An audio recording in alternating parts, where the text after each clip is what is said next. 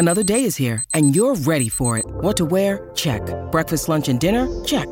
Planning for what's next and how to save for it? That's where Bank of America can help. For your financial to dos, Bank of America has experts ready to help get you closer to your goals. Get started at one of our local financial centers or 24-7 in our mobile banking app. Find a location near you at bankofamerica.com slash talk to us. What would you like the power to do? Mobile banking requires downloading the app and is only available for select devices. Message and data rates may apply. Bank of America and a member FDIC. Quelle est la véritable histoire de la cathédrale Notre-Dame de Paris? Merci d'avoir posé la question.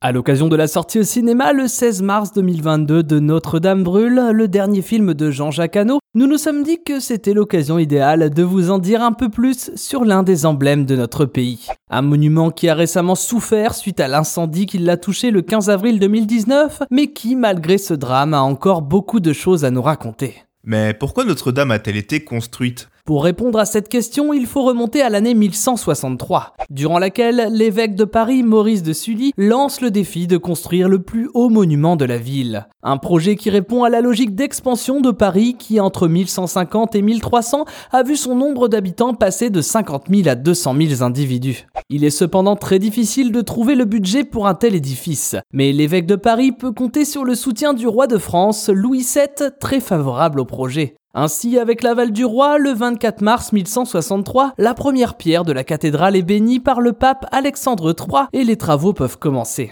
Derrière s'ensuit des mois entiers durant lesquels des bateaux acheminent par la Seine les pierres nécessaires à la construction de l'édifice. Le chantier ne compte aucun esclave, mais des ouvriers correctement rémunérés, chapeautés par des maîtres d'œuvre, afin que la construction soit la plus qualitative possible. Malgré les intempéries et le manque d'argent, le chantier tient bon et Notre-Dame s'élève progressivement en commençant par le chœur, le transept et la nef. Au-dessus de ces trois éléments, une charpente en bois, surnommée la forêt à cause du nombre important d'arbres qu'elle a est installée à 45 mètres de hauteur et recouverte de plomb pour créer le toit. Et en quelle année s'est terminé le chantier? Avant de rendre la cathédrale fonctionnelle, il a fallu poser les voûtes, l'un des atouts majeurs de cette cathédrale. Une nouveauté architecturale pour l'époque mélangeant l'architecture romane, plus classique, plus robuste, plus sobre, et l'innovation par la croisée d'ogive. Cette croisée étant constituée d'arcs brisés tenus à leur croisement par une clé de voûte. Ceci permettant de former des voûtes plus hautes que d'habitude, si majestueuses qu'elles placent Notre-Dame de Paris comme un fleuron de l'art gothique.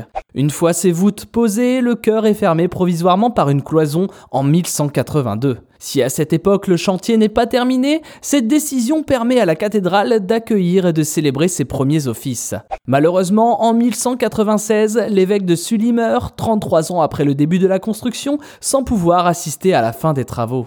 Des travaux qui dureront encore 70 ans, concernant plusieurs générations de bâtisseurs ayant pour projet de faire de ce monument le plus flamboyant d'Occident. Après plusieurs restaurations, elle conservera cette place pendant des siècles. Et si l'incendie de 2019 a mis à mal cette position, le soutien exceptionnel apporté par le monde entier a permis d'envisager rapidement une remise en état de ce joyau de l'art gothique. En effet, une cagnotte juste après l'incident a permis de lever plus de 824 millions d'euros de dons. Le président Emmanuel Macron, fort de cette mobilisation, a promis qu'elle serait remise en état à l'identique d'ici 2024. Pour que très vite, les images de la flèche de Notre-Dame qui s'effondre sous les flammes s'effacent rapidement de nos mémoires, laissant place à un nouveau pan de l'histoire de ce monument vieux de 850 ans.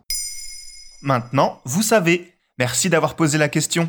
En moins de 3 minutes, nous répondons à votre question. Que voulez-vous savoir? Posez vos questions en commentaire sur les plateformes audio et sur le compte Twitter de Maintenant, vous savez.